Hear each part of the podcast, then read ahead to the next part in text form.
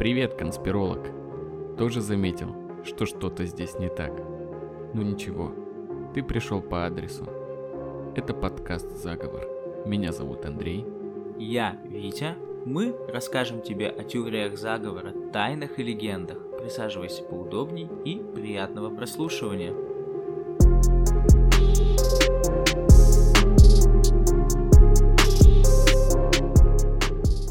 Мнение авторов данного подкаста может не совпадать с общепринятым. Подкаст не имеет цели кого-то оскорбить и тем более призвать к чему-то незаконному. Все материалы носят исключительно ознакомительный характер. For as long as I can remember, I've had an interest in what some people condescendingly term conspiracy theory. Всем привет! Это подкаст «Заговор». Это мы, ведущие Андрей и Витя. Привет! О чем вообще хочется сначала поговорить? О некоторых важных моментах. Во-первых, мы перешли черту 100 подписчиков ВКонтакте. Поздравляю вас, поздравляю нас. Как тебе вообще? Ты в шоке? Да, супер, э, я очень рад. Всем привет. Слушайте наши подкасты, ставьте нам оценки везде, где можно, потому что у нас пока нет ни одной оценки. Я бы почитал любую, с хейт-спичем или с э, хвалебным отзывом, вообще все что угодно. Если вам не сложно, пойдите, пожалуйста, напишите где-нибудь пару слов о старых добрых Витьке и Андрюхе. Да, да, обязательно. И вообще 100 человек, это же вообще огромное количество человек. Это даже больше, чем класс обычный школьный. Это три класса. Это три класса. Куча человек. Но плохо то, что на Яндекс Музыке у нас пока всего 27, по-моему. А нам нужно 100 человек. Это наша следующая цель для того, чтобы залететь на фичеринг и продолжать развиваться. Нам вообще очень сильно помогает на самом деле прослушивание, подписки, супер мотивация для начинающих ноунеймов. Это прям must have. Так что спасибо, продолжайте в том же духе. Второй момент. Это наш десятый выпуск. Три удалено из контакта, так что слушайте. Еще одна причина подписаться на Яндекс Музыку. А, десятый выпуск. Круглое число, круглая дата. Снова поздравляю нас, поздравляю вас. И так получилось, что этот десятый выпуск оказался новогодним. Special, новогодний special. Хоу-хоу-хоу. Да-да-да, я вообще, когда, знаешь, в всяких э, мультиках, сериалах, ситкомах, часто там в Симпсонах, Гриффинах есть новогодние выпуски, и мне вообще не, никогда не нравились. А как только мы подошли к этому, я прям разволновался, думал, блин, это должно быть круто, должно быть по-новогоднему. Обожаю новогодние спешалы и особенно еще обожаю всякие ивенты в играх, типа в фифе там специальные карточки. Мне кажется, что во всех играх какие-то ивенты есть. Типа, там елочка в центре карты, снежок Да, в да, менюшке. Это вообще, это создает больше новогоднего настроения, чем украшение города. Да, да, вот я еще я понял, в чем проблема. Просто иногда, когда см- смотришь там телек какой-нибудь дважды два, может новогодний выпуск и не под Новый год тебе попасться каких-нибудь Симпсонов, поэтому, может, у меня такое отношение. Сейчас мне это очень нравится. Новогодний спешл. Да. Я, кстати, ни одного не вспомнил, ни одной серии какой-нибудь клевой, классной новогодней, но почему-то мне вспомнился эпизод клана Сопрано, где Полли и Кристофер в лесу бегали за русским. Мне кажется, это вообще вполне канает за новогодний эпизод клана Ой, да, Сопрано. это очень новогодний эпизод, сто процентов. Да, Кто не можно видел, его обязательно посмотрите. Можете посмотреть только этот эпизод, если не хотите смотреть долгий сериал. Это нет, нет, нет, кино конечно, прям. нет, не делайте так, нет, вам нужно, конечно, познакомиться с Полли и Кристофером, чтобы было А, ну смешнее. да, у них там линия взаимоотношений очень клевая в Поле и Кристофера. И в этой всей новогодней связи мы поговорим о самом новогоднем безалкогольном напитке. Алкогольный, естественно, это шампанское, а безалкогольный, конечно, кока-кола. И мы не просто поговорим о Кока-Коле, конечно, у нас рассказ будет в контексте специфики нашего подкаста. Поговорим о тайнах, заговорах, пакостях, связанных с Кока-Колой, с компанией. Я знаю, ты большой фанат Кока-Колы, Витек. Ты уничтожил Да. вообще много бутылок Кока-Колы. Я истребил Кока-Колы просто тонну. Да, я обожаю Кока-Колу. Кока-Кола определенно лучший напиток с большим запасом в моем рейтинге напитков. И если я когда-нибудь умру от проблем с желудком, то вся вина будет лежать на этом шикарном... На этой шикарной газировке. Да, обожаю Кока-Колу. Просто топ. Я тоже люблю Кока-Колу, но если выбирать, то я предпочту Пепси. Мне вкус А, пепси больше что? нравится. Да нет, ну честно, мы... да- да- Чуть- ну да, она вкуснее. Нет, нет, конечно, нет. Она, как бы, Пепси, это... Им надо переименоваться в «Если нет колы». Полный бред, но... Да, стопроцентный факт. Была же компания даже слепой, там в каких-то нулевых годах, по-моему, слепое, слепое тестирование. Ее развернула Pepsi Cola, наливали два стакана с газировкой. И Одной был победила Pepsi, Пепси-кола, да? в другой кола. Да, и людям говорят, что вы пьете? Они говорят, я больше люблю Кока-Колу, чем Пепси. Им дают попробовать, он говорит, я, мне вот это больше нравится, это кола. Им говорят, нет, это Пепси. И люди такие, о, блин, а Пепси действительно вкусная, просто оно немножко в тени колы. Я никогда не перепутаю колу с Пепси. Мы уже ставили этот эксперимент, помнишь? Мы уже ставили. Зачем? Мы уже ставили Это, этот это, эксперимент. это выборка из одного человека, эксперимент вообще можно не учитывать ни в какой зачет. Зато какого? Кока там Пепси была просто дольше открыта, выдохлась, поэтому так. Ну там абс- Ну, ну. обстоятельства, конечно, исследования такие, знаешь, нелегитимные результаты. И самое интересное, знаешь что? Вот сейчас у нас нету Кока-Колы в стране, Так, и начали импортзамещение проводить и выпускать там кола черноголовка, кола добрый, лока-кола, куча разных кол. Но Так. всем вообще наплевать на Пепси. Никто не делает черноголовка Пепси, добрый а Пепси. подожди, а Пепси тоже пропала? Все пропало, чувак, конечно. Ау. Нет, ну я просто, поскольку... Тебе вообще наплевать на Пепси. Да, на Пепси мне вообще наплевать, я даже не заметил отсутствие этого напитка в магазинах, да, вообще безразлично абсолютно. Да, вот, видишь, это тебе яркий пример. Народная любовь — это Кока-Кола. Ну это Кстати, да, когда это только бу- началось, чтобы описать свою любовь к этому напитку, когда только началась кампания вот эта вот по санкциям и всему такому, только пошли слухи о том, что Кока-Колы не будет, я пошел и купил себе два стяга двухлитровой колы. То есть это 24 литра Кока-Колы. И в итоге я выпил все их, пока она еще была в магазинах.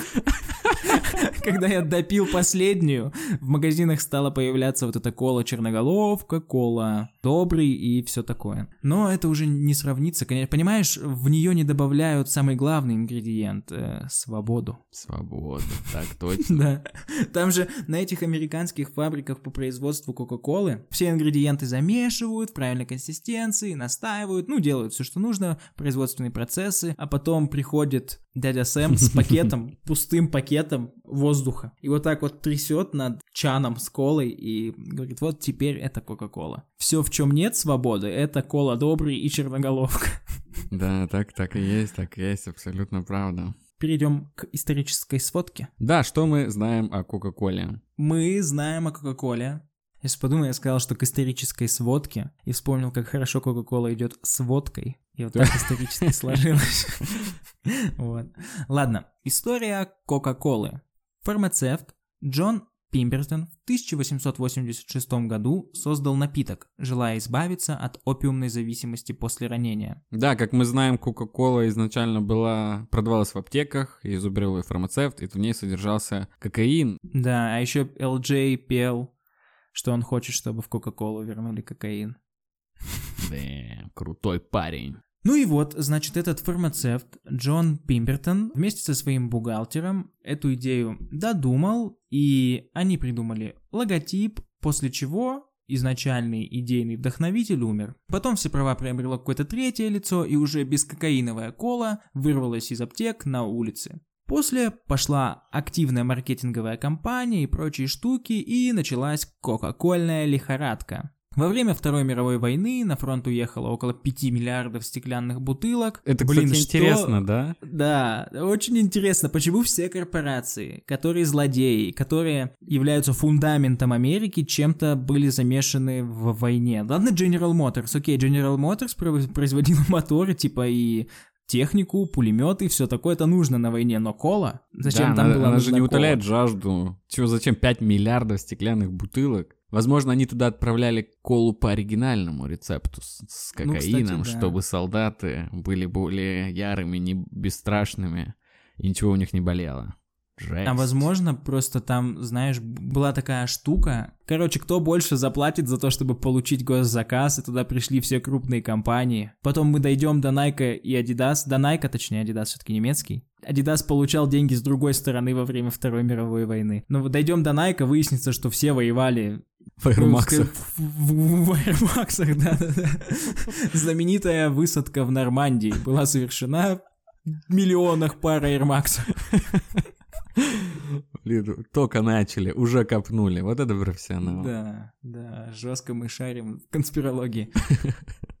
После случился пожизненный контракт с Макдональдсом. Это супер офигенно, невозможно представить Мак без колы. Там, Да. конечно, продается и Фанта, и Пепси твое, и Не, Пепси Липтон. там не продается, там только продукция Coca-Cola Да? Company.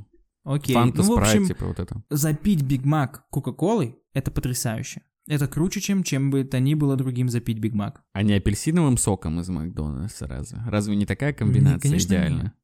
Конечно, нет, нет, чувак, ты все перепутал. Ладно.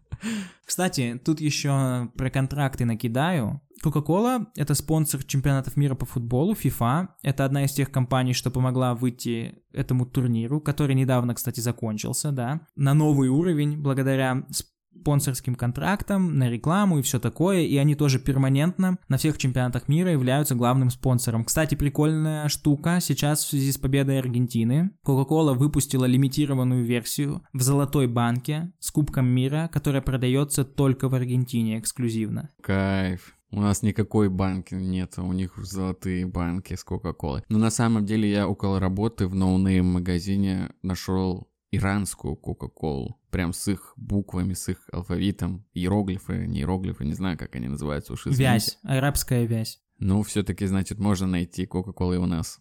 Еще из интересных фактов, Кока-Колу запускали в космос, и почему-то не один раз. Ее запускали, по-моему, три раза в космос. Зачем? А зачем вообще изначально? Ее просто типа выкинули, чтобы она летала по космосу? Это, эти моменты я не знаю. Ну, знаешь, как отправляли там пластинки с самой, Да. как- самой лучшей Это вообще музыкой классно. землян. И Кока-Кола тоже, Оливковую видимо, как ветвь с- вместе с этим отправляли. Там вообще классная посылочка получилась. И если инопланетяне послушают эту кассету, не кассету, а пластинку виниловую, или даже не виниловую, ну пластинку как из какого-то материала, и поймут подлинный смысл оливковой ветви как символа мира, когда прилетят, они увидят, что тут все по-другому, все иначе. Может, это некая бандероль на обратную сторону Луны? Кто знает, кто знает. Разберемся в этом. И еще один факт, который я не знаю, откуда взялся в моей голове, но он там есть.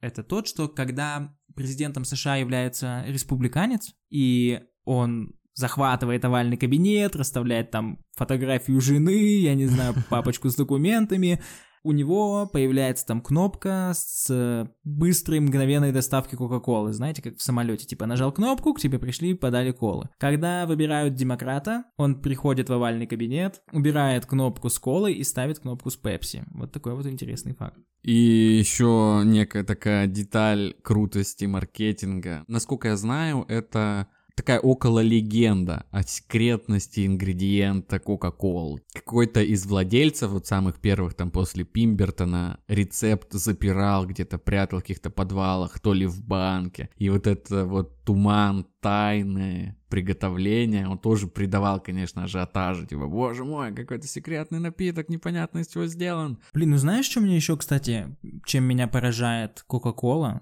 М. Вот они сделали свой вкус таким узнаваемым, что, например, знаешь, делают жвачки. Жвачка со вкусом яблока, со вкусом апельсина, арбуза и со вкусом Кока-Колы. Мгм. Они типа встали в один ряд с естественно созданными природой вкусами. Это Да, это правда невероятно.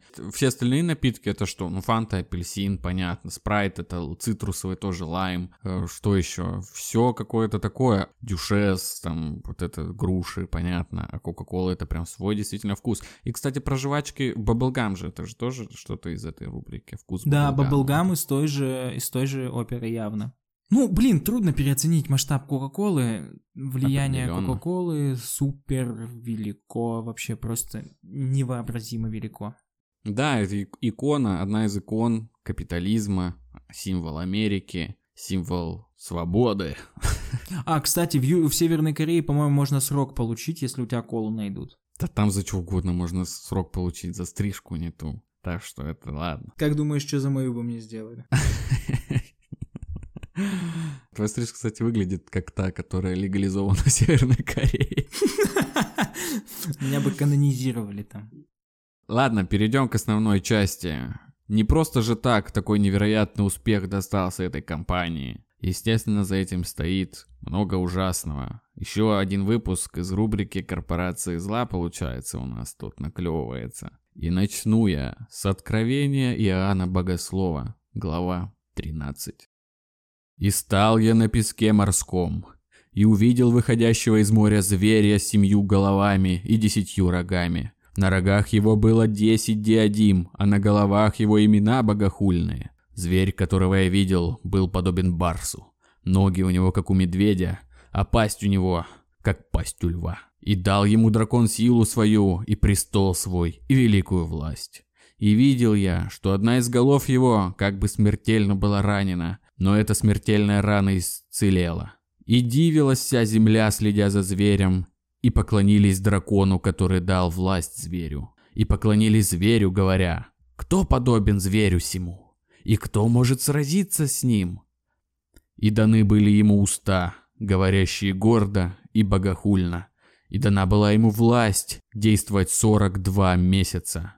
И отверз он уста свои для хулы на Бога, чтобы хулить имя его и жилище его, и живущих на небе. И дано было ему вести войну со святыми и победить их. И дана была ему власть над всяким коленом и народом, и языком, и племенем, и поклонятся ему все живущие на земле, которых имена не написаны в книге жизни у Агнца, закланного от создания мира.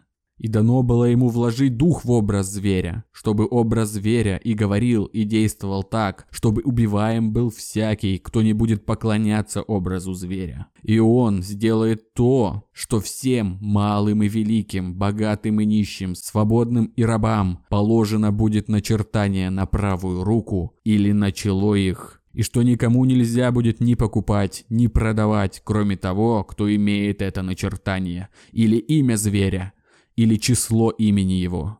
Здесь мудрость. Кто имеет ум, тот сочти число зверя, ибо это число человеческое. Число его 666. А теперь вернемся к Кока-Коле.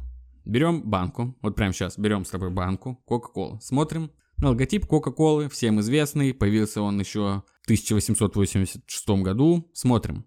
Обращаем внимание на слово кола, второе слово в названии Кока-Кола. Смотрим на букву С, как она написана. Смотрим на завиток верхний от буквы С, который идет и пронзает как бы букву Л. А теперь смотрим на саму букву Л и что мы видим? 666. Все верно, Витя, число зверя. А теперь обратим внимание на цвет Кока-Колы. Кока-Кола красный цвет, а внутри напиток сам черный а красный и черный цвета кого? Правильно, дьявола. Опа-на, вот все и сложилось-то. Станинская компания оказалась. Об этом я прочитал на одном форуме американском 2010 года был пост, как парень разбирался в этом всем вопросе, фоточки мы приложим. Если кто-то не увидел 666, мы покажем, ну, как там это, это выглядит, сложно не где увидеть. их обнаружить. Ну да, не увидеть сложно, но мне пришлось минут 10 попырить без гайда, чтобы обнаружить число 666.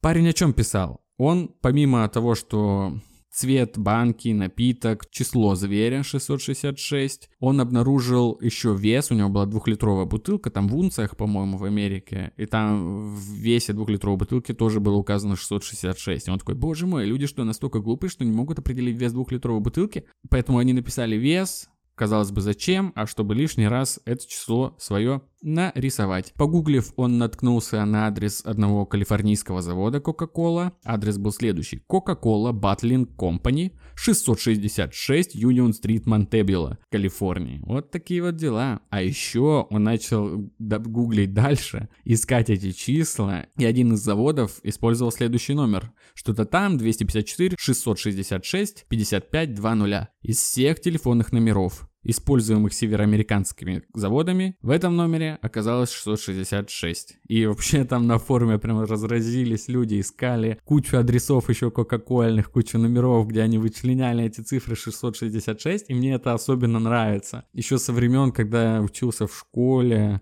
Я посмотрел фильм «Роковое число 23» с Джимом Керри, и это просто невероятное влияние на меня какое-то произвело, и я начал искать числа везде какие-то, особенно на 23 сконцентрировался, и на каких-то вот этих 13, 666, везде их искать, и меня прям это увлекло, я прям читал там куча страниц этих комментариев, кто что пишет, кто что нашел, очень интересно. И, в общем, суть, наверное, заключается в том, что этот парень как бы обвиняет в связи с сатанизмом или в чем-то таком компанию, и еще в одном комменте написали, что вот эти все символы, 666, 13, изображение какое-то, они должны находиться на видном месте. Так они имеют большую силу и большее влияние. Так, например, с пирамидой этой на долларе, знаешь? Мгм, Типа, мгм. мало кого это парит, хотя это очень странно. И вот в чем более очевидное место для расположения каких-то цифр таких типа числа зверя, тем большее влияние воздействия они оказывают на человека, как бы склоняя его к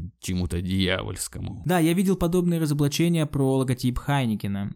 Если перевернуть бутылку, то буквы Е образуют шестерки, а звезда станет пентаграммой. И там прямо тоже все это обведено, подчеркнуто. И что вот, у, на самом видном месте, вау, еще и алкоголь. ну, прям сто процентов тема сатанинская. А еще, а еще, если, как ты сказал, число зверя имеет влияние, если его видят очень много людей, и оно находится на видном месте, то с Хайникином это особенно... Ну, с Хайникин и Кока-Кола это спонсоры футбола. А футбол супер популярный вид спорта, рекорды по трансляциям всегда. И то есть ты смотришь финал чемпионата мира, его смотрит миллиард человек, если не несколько миллиардов. И по бровке на рекламных счетах логотип Кока-Колы. Ты смотришь Лигу чемпионов, и в перерыве между матчами, что мы видим? Мы видим две рекламы Хайникина. До и после матча то же самое. То есть, если их задача в том, чтобы максимальное количество людей увидело число зверя, и они вписали его к себе в логотип, и они стали спонсорами футбольных турниров, то, блин, все складывается. Да, Чёрт всё побери. складывается, так и есть. Я вообще кучу подборок нашел еще разных компаний, где там вычленяли, даже до безумия доходило того, что местами переставляли, зеркалили, отрезали, прикрепляли, и там вы- выходили у них какими-то боками. Обратите внимание, если добавить на логотип компании Магнит три шестерки, то мы увидим, что на их логотипе будет три шестерки. С ума сойти!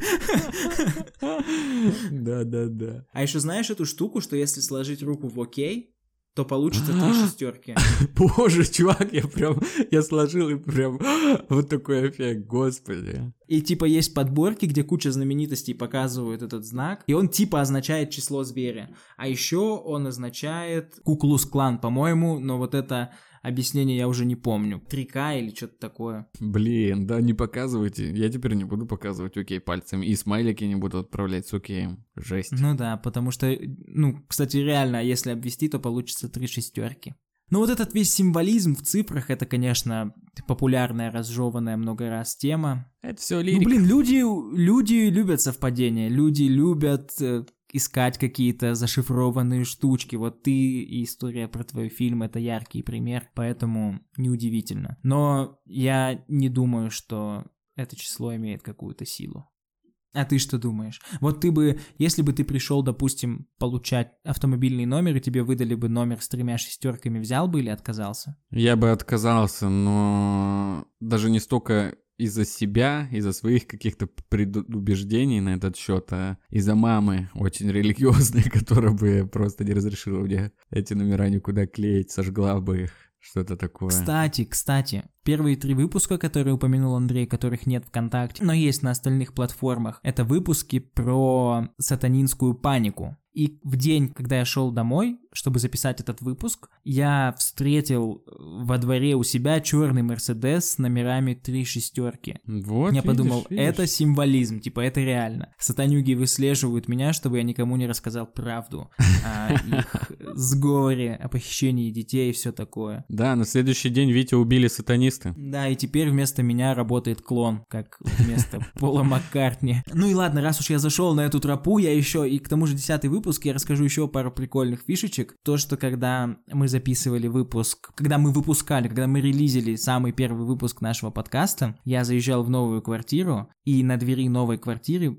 было буквально вот это всевидящее око с доллара, типа пирамида и вписанный внутрь глаз. Ну, типа, просто, видимо, компания по производству дверей сделала свое дело, я не знаю. Свое дело, да, и, и сатанинская ячейка по производству дверей. А еще, когда мы зарелизили наш выпуск, мы пошли смотреть на нашу умопомрачительную статистику в 7 прослушиваний, и одно из них было из Мальты. А в Мальте что? В Мальте Мальтийский орден. Короче, шарите, куча знаков, куча символов. Да, если в это погрузиться, можно прям с ума зайти, искать постоянно одно к другому, к третьему, и все, закончишься ты, парень, быстро. Ну и если вот эти символы, это весьма слабая улика, потому что, как мы уже разобрались, ребята, ищущие число 666, найдут его на картине Малевича «Черный квадрат» и вообще вот где угодно, где нужно, там найдут, потому что, потому что они могут, потому что они мастера своего дела. То история, которую я расскажу сейчас, более реалистичная. После Второй мировой войны Coca-Cola занимала 60% доли рынка напитков. К 1983 году его доля сократилась до менее чем 24%, в основном из-за конкуренции со стороны Pepsi. Pepsi начала превосходить по продажам Coca-Cola в супермаркетах, Coca-Cola удерживала свое лидерство только в таких местах, как автоматы по продаже газировки и рестораны быстрого питания. Потому что, как я уже сказал, нет ничего лучше, чем Coca-Cola и Big Mac. В то время аналитики рынка полагали, что бэби-бумеры – это люди, родившиеся с 1946 по 1964 года, послевоенное поколение, которые явились основными потребителями колы, начали стареть и переходить на диетические напитки или там воду с корвалолом, я не знаю, что еще они могли пить, там теплое молоко, что-нибудь такое. В общем, напитки, будь обойдемся без эйджизма, ну более просто какие-то взрослые напитки, что ли, я не знаю. Воду из-под оливок, блядь, что? Воду из-под оливок. Ну да, просто самый взрослый продукт для меня оливки. Как же я ненавидел оливки в детстве, ужас. И недавно я поел оливки и такой, о, это вкусно, жесть. И такой, я понял, йоу, я старик. А вот рост в сегменте полнокалорийных напитков будет обеспечиваться молодежью, битву за внимание которых Coca-Cola слила в унитаз, и молодежь в то время предпочитала Pepsi. Coca-Cola начала думать, что же делать. Думали, думали и придумали нечто такое гениальное и подлое, что и представить сложно. Убили двух зайцев одновременно. И популярность вернули, и денег сэкономили. Они развернули компанию New Coke. Эта компания New Coke начала 80-х годов до сих пор считается одним из крупнейших маркетинговых провалов за всю историю. Ну, это не так. На самом деле это одна из самых блестящих и аморальных маркетинговых стратегий. В 1980-х годах Билл Косби, который рекламировал колу, объявил, что Coca-Cola изменит свою формулу, улучшит ее, будет новый вкус, более яркий, более гармоничный. Но, видите ли, корпорация Coca-Cola никогда не мечтала, чтобы людям понравился новый напиток. Чего они хотели, так это выпустить продукт-заменитель Coca-Cola с заметно отличающимся вкусом. Они будут держать это на рынке, пока вся старая кола не будет продана и люди больше не смогут ее покупать. В конце концов, новый вкус не зашел. Люди скучали по старой Кока-Коле и требовали ее возвращения. Как следствие, Coca-Cola пообещала переиздать оригинальную колу под названием Coke Classic.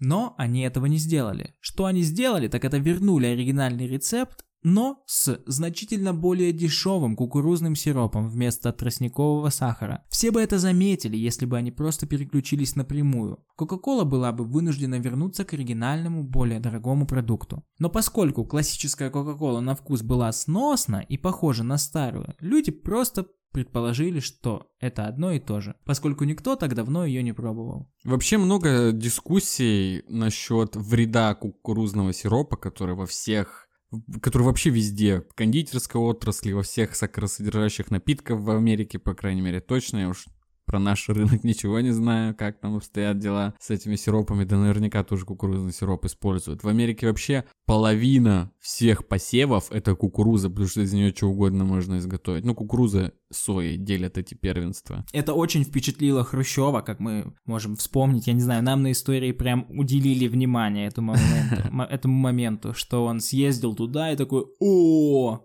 Кукуруза это, это просто must-have, чуваки. Заселяем наши непригодные для производства кукурузы поля кукурузой. Да, да, да, да, да. А еще там была классная фотка, супер знаменитая фотка жены Хрущева, кажется, Нины Хрущевой, я не помню, и жены президента, с которым он встречался, в общем. И прям абсолютно потрясающая фотография, жена Хрущева одета как, ну, как бабули одеваются сейчас в платьюшки, знаешь, которые кажутся им красивыми, а на самом деле, ну, видно, что это бабулькины такие платья. Да, да, да, да. И, и вот она была одета в таком платье, а это леди просто там с обложек, я не знаю, ну не плейбоя, но каких модных журналов, и они рядом стоят, такой супер контраст. Да-да-да, я что-то подобное видел в фотографии «Советская хроника» про то, как то ли модный показ какого-то модного дома приезжал со своими моделями в Советском Союзе еще в Москву, и там просто стоят эти девушки высокие по всем стандартам в самой модной Сексистским одежде. стандартам Да, прошлого. определенно, точно. И вокруг вот эти все, даже молодые девушки в этих шалях,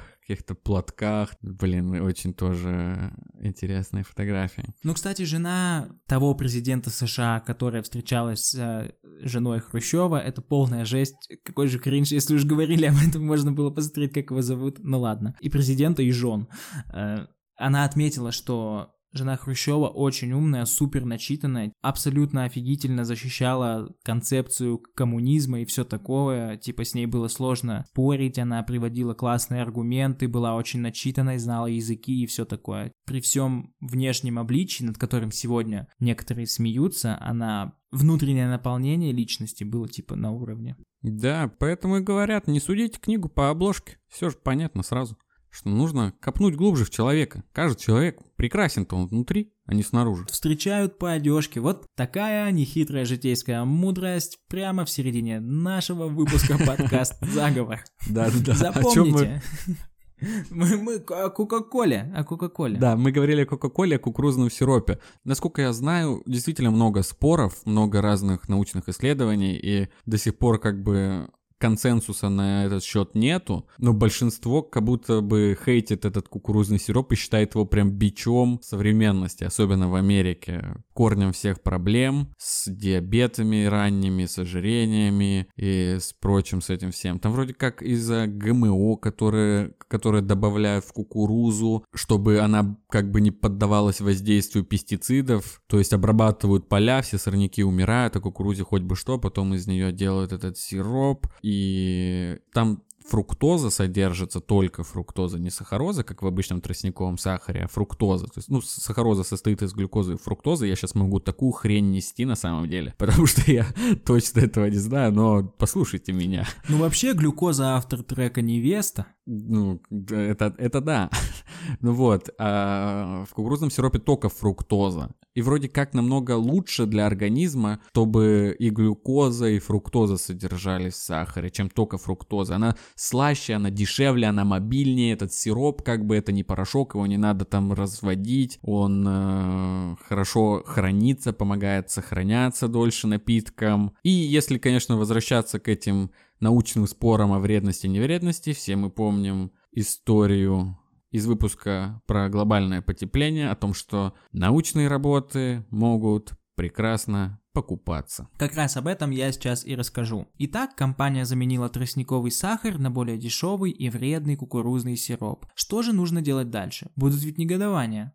Правильно, нужно подкупать ученых, которые будут говорить, что сахаросодержащие напитки – это пустяк, а причина ожирения, диабета у подростков и детей – это отсутствие физкультуры. Coca-Cola жертвует миллионы долларов команде исследователей из некоммерческой организации, которая утверждает, что изучает причины избыточного веса в США. И эти светлые умы начинают за деньги уводить из-под огня кукурузный сироп и сахаросодержащие напитки. Более того, группа пыталась сокрыть факт, что Coca-Cola оплачивала их исследования и сокрывала суммы пожертвований. Для анализа, опубликованного в журнале «Общественное здоровое питание», исследователи из Оксфордского университета, Лондонской школы гигиены и тропической медицины, университета Боккани в Милане объединились. Они просмотрели более 18 тысяч страниц электронных писем между Coca-Cola Company в Атланте, Университетом Западной Вирджинии и Университетом Колорадо. Оба университета были частью глобальной сети энергетического баланса, утверждающей, что она является некоммерческой организацией, изучающей ожирение, которая работала с 2014 по 2015 год. Но ученые теперь говорят, что группа была создана Coca-Cola, чтобы свести к минимуму связь между ожирением и сладкими напитками. Coca-Cola напрямую финансировала эту организацию, выделив не менее полутора миллионов долларов в 2015 году и распределила еще миллионы ученым, связанным с этой организацией, для проведения исследований. Что тут можно сказать? В принципе, история классическая. Это знаешь, как с Маком была такая штука, что Макдональдс, когда открылся, пошли слухи о том, что это вредно для здоровья, это вызывает ожирение, диабет и все такое. И они специально подсылали туда чуваков в белых халатах, чтобы те сидели и кушали. Типа, Да, ну, врачи да, чтобы обед, я они слышал приходят. об этом, да. Чтобы не просто в очереди вставали, чтобы люди такие, эй, Да, да, тут да. кушают врачи, значит, это полезно, значит, наверное, ерунду говорят про то, что это вредно. Это вообще знакомая история. Макдональдс, Кока-Кола, с табаком вообще то же самое пытались сделать. Глобальное потепление. Все научные исследования покупаются. Слушайте выпуск про глобальное потепление, отношение к этому там выражено. Ясно. Мое, а ты защищал этих, это лобби научное, которое за деньги продает свою религию новую. Адепт этих э, белохалаточников и мантийцев.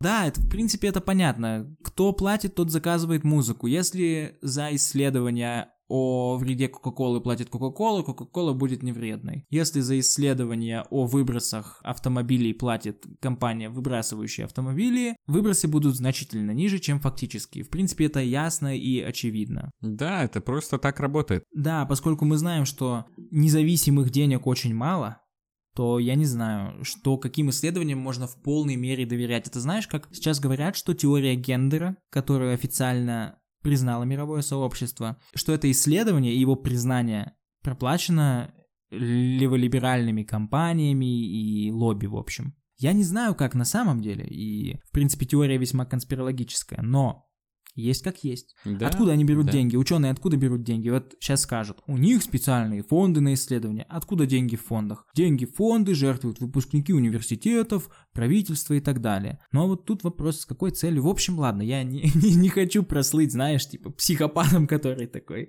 в шапке из фольги под, под горгородом живет. Еще я слышал про то, что когда эти ученых начали они раскрывать своих спонсоров, спрашивали, вас что, спонсирует Кока-Кола? Они такие, ну да, вот предоставляем вам список тех, кто нас финансировал. И там, знаешь, они разбавили. Там, по сути, один-два, по-моему, две какие-то корпорации их спонсировали, а они разбавили прям массой какой-то. И там где-то в серединке, да, Coca-Cola Company. Мгм. Такие какие-то уже хитрости в безнадежности пытались Специально применять. замешать. Ну да. ну Да, сначала вообще не хотели говорить ни суммы, ни кто, потом их как бы сказали, вот так нельзя делать, ребята, давайте-ка говорите. И вот по-всякому пытались Причем там, знаешь, закрыть. типа ИП Амбарцумян, ООО «Зеленоглазое такси». Да-да-да. Типа вот такая.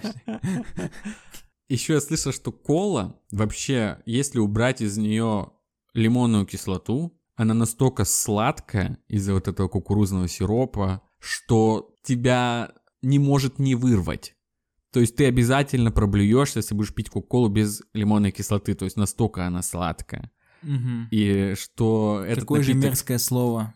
Да, да, да, да, да. И вообще этот напиток так сделан, что по сути там есть и сахар, и соль, что ли, и лимонная кислота. А- Она не утоляет жажду, а наоборот вызывает обезвоживание и как-то зацикливает вот это потребление Кока-Колы. Чтобы напиться ей, ты должен пить ее постоянно. Ну, я это замечал очень даже сильно. Да, Столько да, колы да. выпить. Да, конечно, ее пить стоит ради вкуса неповторимого, идеального сочетания сладкого и кислого.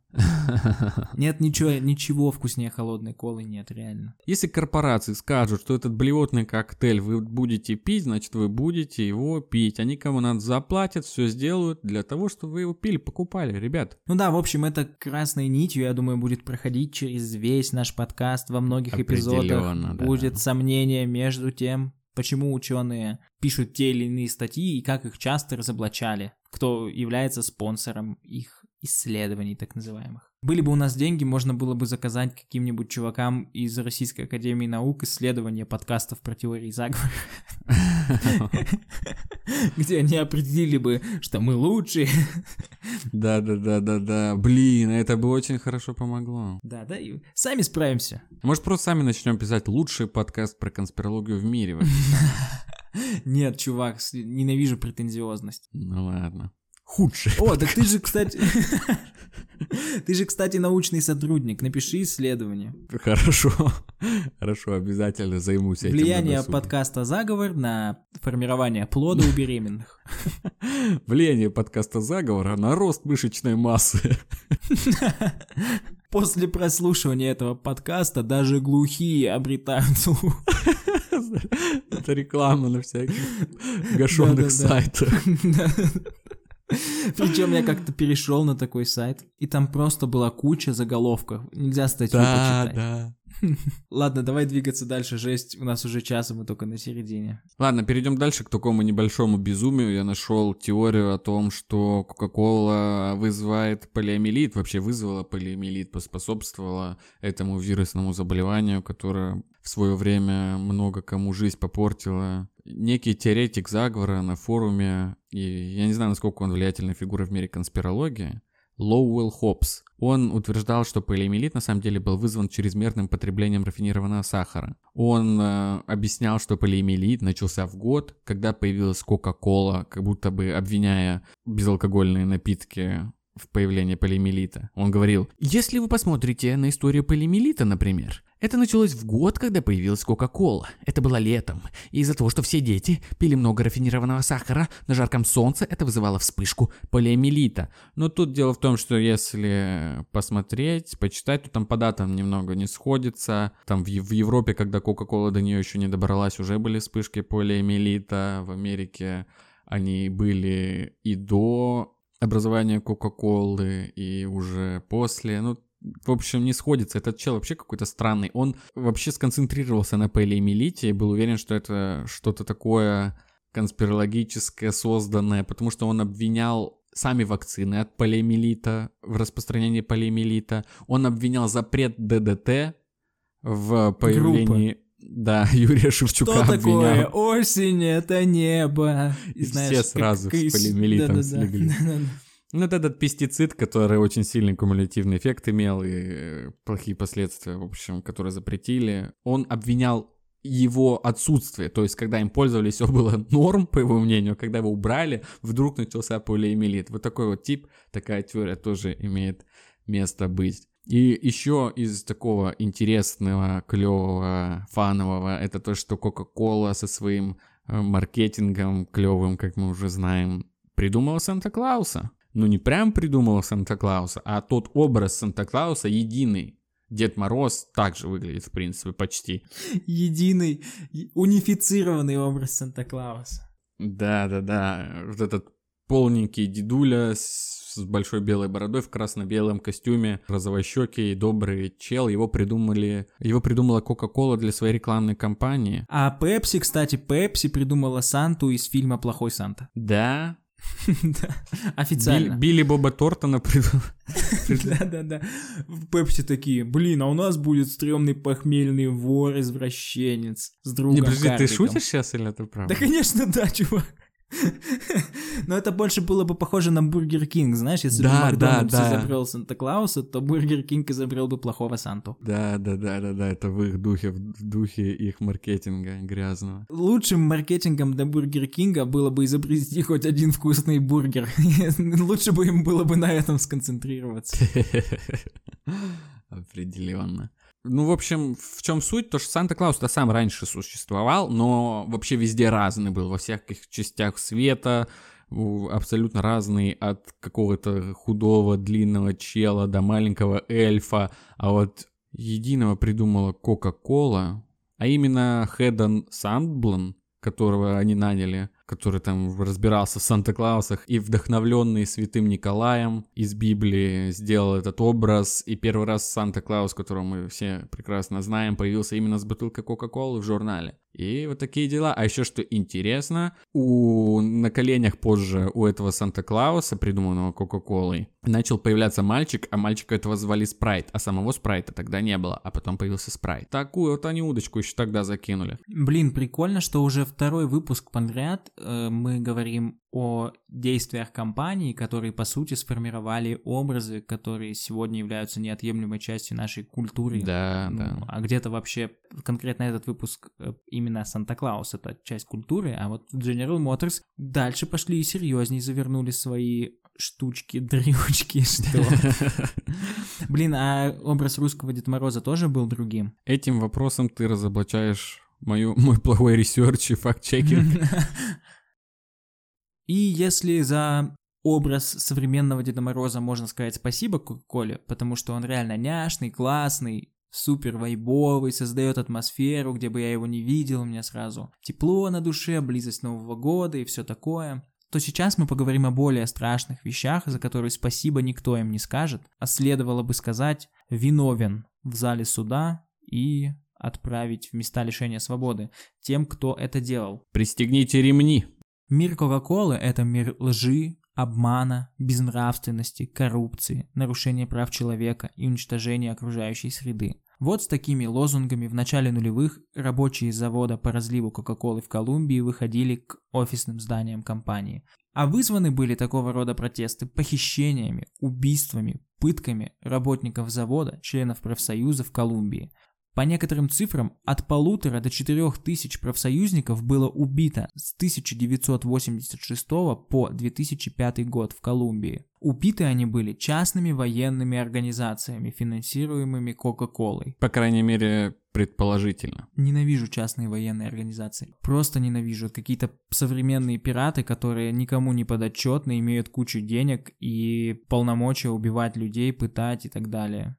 Правозащитники подали в суд на Кока-Колу в начале нулевых. В основу дела были взяты два убийства глав профсоюзов. Одно из них происходило следующим образом. Был убит лидер профсоюза Исидро Гил прямо на заводе. На следующий день боевики пришли на завод, окружили профсоюзников и заставили уволиться до 4 часов вечера, или их тоже убьют. Они уволились, а потом заработная плата снизилась с 380 долларов до 130, видимо, чтобы неповадно было.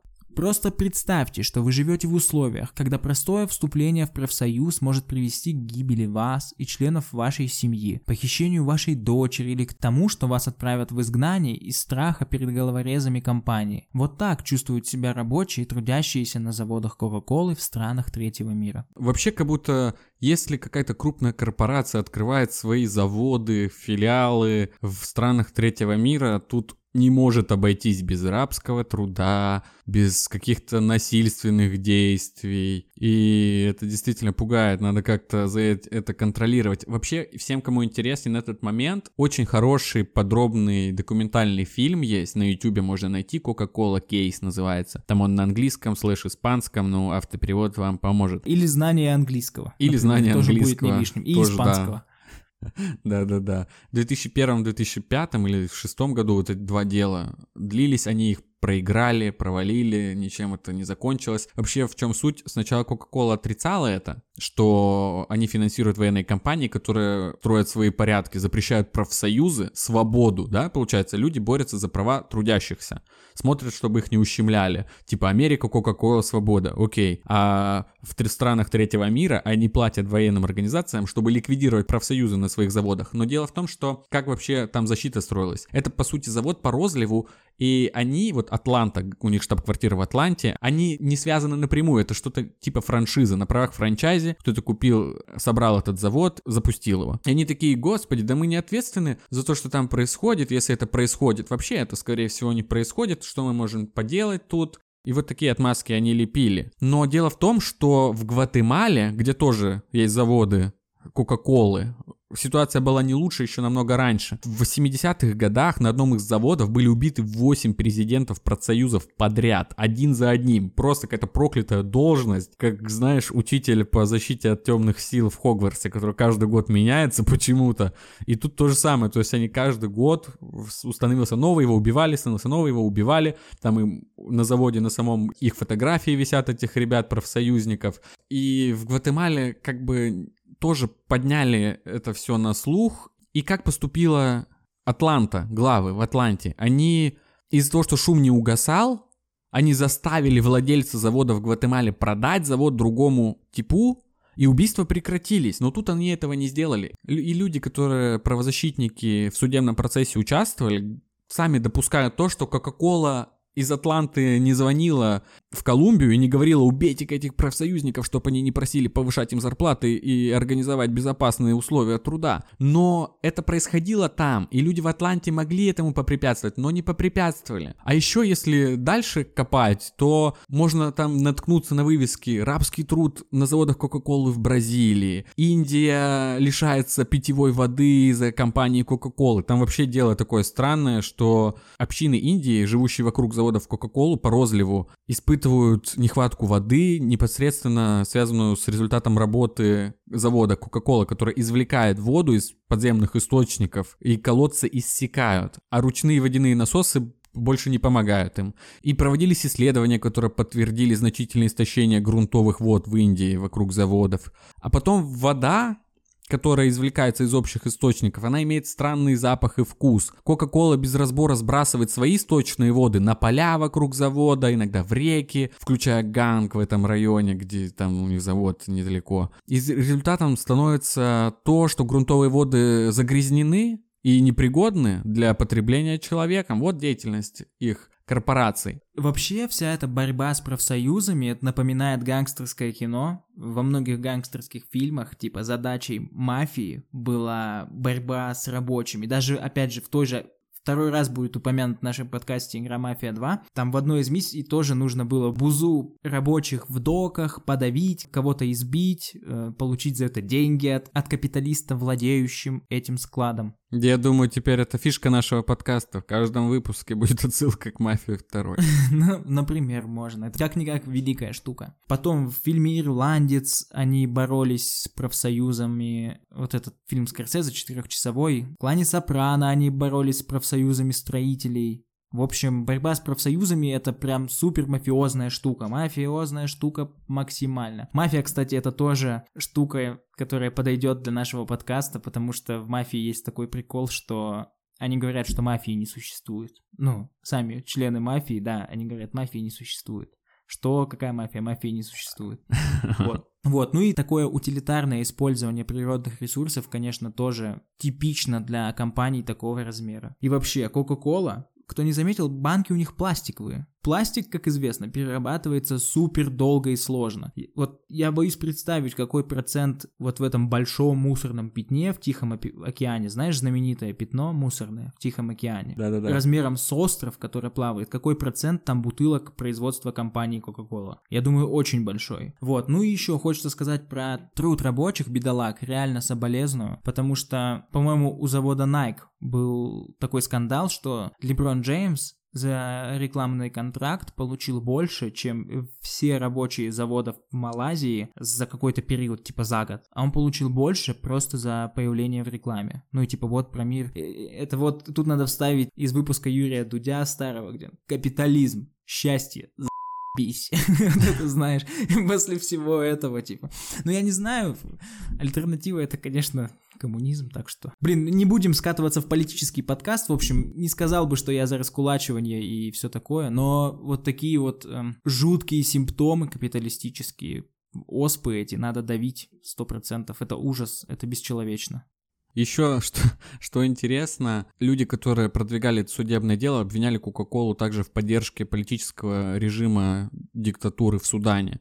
Там тоже, естественно, Кока-Кола имеет свои заводы, закупает из Судана сырье для натуральных ароматизаторов своих. И там долгое время правил до недавних пор африканский людоед, диктатор Амар Аль-Башир – и получается, что они готовы размещаться и работать с любым режимом, платить этому режиму, какой бы кровавый, мерзкий он не был, пользоваться любыми средствами в странах, так сказать, третьего мира. И ничего не чурается, лишь бы заработать на своем и без того убийственном напитке, если учесть весь вред сахаросодержащих напитков. Они убивают на всех этапах, получается. Что за люди? Что за люди? Не, не про Судан недавно была новость, когда один из вот этих африканских диктаторов обоссался прямо во время исполнения гимна, а потом местные Соловьевы и Киселевы говорили, что это потому, что он испытал такое перевозбуждение от патриотизма, что не смог удержаться. Типа он Блин, обоссаться, как любит свою страну. Но этого чела, он как бы пришел с переворотом там еще в далеких там 80-х, по-моему, и ушел с переворотом то ли в 19-м, то ли где-то так. У него получился он... подъем переворотом. А еще знаешь, какая у меня мысля закатилась, когда я про это все читал? Моя теория заговора. Наверняка она существует, я вроде какие-то наметки слышал, но как-то в голове как будто сам ее сформулировал, буду присвоить ее себе. Почему нет? Давай, давай, нормально. Кока-кола изначально производилась с наркотическими частями растений коки. В какой-то части растения содержится наркотическое вещество, какой-то нет. Сейчас тоже могу лютую пургу гнать. И впоследствии просто как ароматизатор для этого твоего любимого вкуса используют уже без наркотической части растений. Сейчас до сих пор, по-моему. И недавно я читал новости о том, что что сейчас объемы продаж потребления кокаина в пять раз больше, чем во времена Пабло Эскобара. Наверное, каждый раз, когда мы упоминаем наркотики, нужно говорить, что наркотики это зло и вредно. Наркотики это абсолютное зло. Никогда никто, чтобы их не употреблял. Понятно? Туши Всё. косяк. Брось, брось кокаин. Сейчас. Блин, а реально, кстати, знаешь, вот не хватает, не хватает э, этим всем антинаркотическим дисклеймерам жесткости. Они все да, проговаривают, да. типа, как будто, как будто как, ну вот знаешь, как-то к нам в школу приходил нарколог, и он так рассказал о вреде наркотиков, что захотелось их попробовать. Нужно рассказывать, нужно пожестче, в общем, не просто, кстати, наркотики да, вредят им... вашему, вашему здоровью, а типа, если ты будешь колоться, тварь, ты сгниешь заживо, скотина, вот так, чтобы, ну, страшно было, понимаешь? Ну да, так и делали. Я помню вот поколение, которое постарше нашего, им в школах показывали фильмы вот эти типа «Подвалы Дыбенко», прям детям буквально. Вообще ну, антинаркотическая компания Нам, кстати, же супер показывают. хорошая у нас произошла в стране. Когда, ну, был же героиновый бум какой-то, у каждого там из наших родителей есть одноклассники, штук пять, которые от, как от героина умерли. И то, что они провели, там, эти де- детей заставляли рисовать плакаты, показывали им эти фильмы, и это сработало же. Я, жё, я смотрел э, выпуск передачи по Екатеринбургскому телевидению, когда в цыганском поселке произошла облава, и героиновые наркоманы, которые туда пришли и не нашли наркотики, их снимали, это просто жесть. Они реально как, которые, знаешь, прям кучками, как тараканы, типа, вились вокруг этого цыганского поселка в жутко куматозном состоянии, у них прям там тремор, там просто они бледнющие, угу. на жестких отходосов, на жесткой ломке, им прямо нужна доза. Ну и да, действительно была эпидемия, но я думаю, что связано не только с, с антинаркотической кампанией, хотя с ней в том числе, но и в целом с ростом доходом населения, стабилизацией жизни. Не знаю, может быть сейчас нас снова ждет что-то похожее, не дай бог. Вот Ройзман, например, я рассказал уже это или нет, что буквально в школьных туалетах метлой выметали шприцы. Ну, в Екатеринбурге просто была прям чума э, героиновая. Ну. Вот. Ну, в общем, я не знаю, зачем мы так углубились в наркотическую тему. Да Короче, потому что наркотики... надо пожестче быть и правда людям, которые говорят какие-то дисклеймеры. Им бы еще как будто пожалуйста только не хватало добавить. Пожалуйста, да, да, да, не пожалуйста, Нет, не брось, брось. Наркотики. Да, конечно, брось и не вздумай соглашаться. И вот, к чему вообще это? Сейчас бум кокаиновый, как сообщил мне какой-то паблик ВКонтакте. И в Перу много растет коки. И был даже какой-то президент у них, который говорил, что вот мы возьмем и уничтожим всю коку в нашей стране. Ну, конечно, это нельзя делать, потому что там экосистема своя. А еще дело в том, что Coca-Cola покупает коку. Она покупает коку для своих, вот эти, знаешь, в составе натуральные ароматизаторы. Uh-huh, вот там кока. Uh-huh не наркотическая ее часть. И они как бы не могут просто в принципе от нее избавиться. Она помогает как бы сохранять коку платят за коку, и, возможно, при этих закупках как-то еще участвуют в этом во всем кокаиновом транзите из Перу и прочих стран, где там это производят, этим занимаются. Вот такие какие-то у меня мыс- мыслишки закрались. Не теряется ли там где-нибудь пара тонн коки при транспортировке для производства ароматизаторов? Да, да, да. И да, распространяют да. ли их заводские ребята с Кока-Колы? Подводя итог, хочется сказать следующее. В выпуске про современное искусство мы уже упоминали такой подход, в котором автор и произведение не зависят друг от друга. И если автор произведения вдруг оказывается педофилом или зоофилом или или он убийца, или, например, насильник, на произведение это никак не должно влиять. потому что автор умирает, написав последнюю строку или сняв последний кадр, или взяв последнюю ноту. Произведение становится независимым от него и принадлежит читателю, слушателю или зрителю. Также с Кока-Колой. Если Кока-Кола поддерживает диктаторов в Африке, убивает рабочих профсоюза и портит природу, занимается торговлей наркотиками, то нужно судить тех, кто это делает, но потрясающий вкус колы не нужно канцелить, нужно производить больше колы, пить ее в умеренных количествах, чтобы не заболеть диабетом или еще чем-нибудь, и наслаждаться жизнью. Ну, я не соглашусь, я бойкотирую колу, я канцелю колу. Как, кстати, после выпуска этого фильма Coca-Cola Case, многие в Америке кампусы, в Канаде, институтов, которые закупали Кока-Колу для своих автоматов, столовых, отменили ее, действительно, прям с плакатами ходили, может, фотки добавим к этому выпуску. И действительно ее отменяли после того. И я предлагаю продолжать это делать. Блин, есть даже сайт до сих пор действующий еще с тех времен. Killer Coke вроде называется или что-то такое, где мерч продают, все продают, рассказывают о вреде сахаросодержащих напитках, какие преступления совершает Кока-Кола. Я предлагаю отменить Кока-Колу. Решайте, со мной вы или с Вити. Я надеюсь, что на вашем новогоднем столе будет тот напиток, который нравится вам больше остальных. Я надеюсь, что Новый год вы встретите в компании близких вам людей. Я надеюсь, что вы проведете его весело. И я надеюсь и желаю вам, чтобы ваш следующий год был сильно лучше этого. И наш общий следующий год тоже был сильно лучше этого. Этот год вообще пошел в жопу. Дерьмовый год, следующему году надо постараться, чтобы быть хуже, чем этот, но... Ой, не сглазь, не сглазь, не сглазь. Всем, конечно, счастья в следующем году, терпения, сил и, как говорится в одной популярной песне, Праздник к нам приходит, праздник к нам приходит, приносит веселье приносит вкус и вкус бодрящий. Праздник на вкус всегда. Праздника вкус всегда настоящий. Свою оставишь? Я думал, что если мы в голос будем петь, мы станем бойсбендом. Но оставь только свое. Хорошо. Услышимся уже в следующем году. Выпуска 2 января не будет, потому что вам будет не до подкаста «Заговор», ведущим подкаста «Заговор» тоже будет не до него, поэтому услышимся мы уже 9 января и ворвемся... Ну, не обещаем, конечно. Ворвемся в Новый год с какой-нибудь классной, интересной темой. Это будет круто, я уверен, не сомневаюсь. Обязательно, да. Пишите комментарии, лайкайте, подписывайтесь на всех площадках, радуйте нас. Мы будем делать все, чтобы радовать вас. Счастливого Нового года. Всем до встречи. Пока. Всем мир!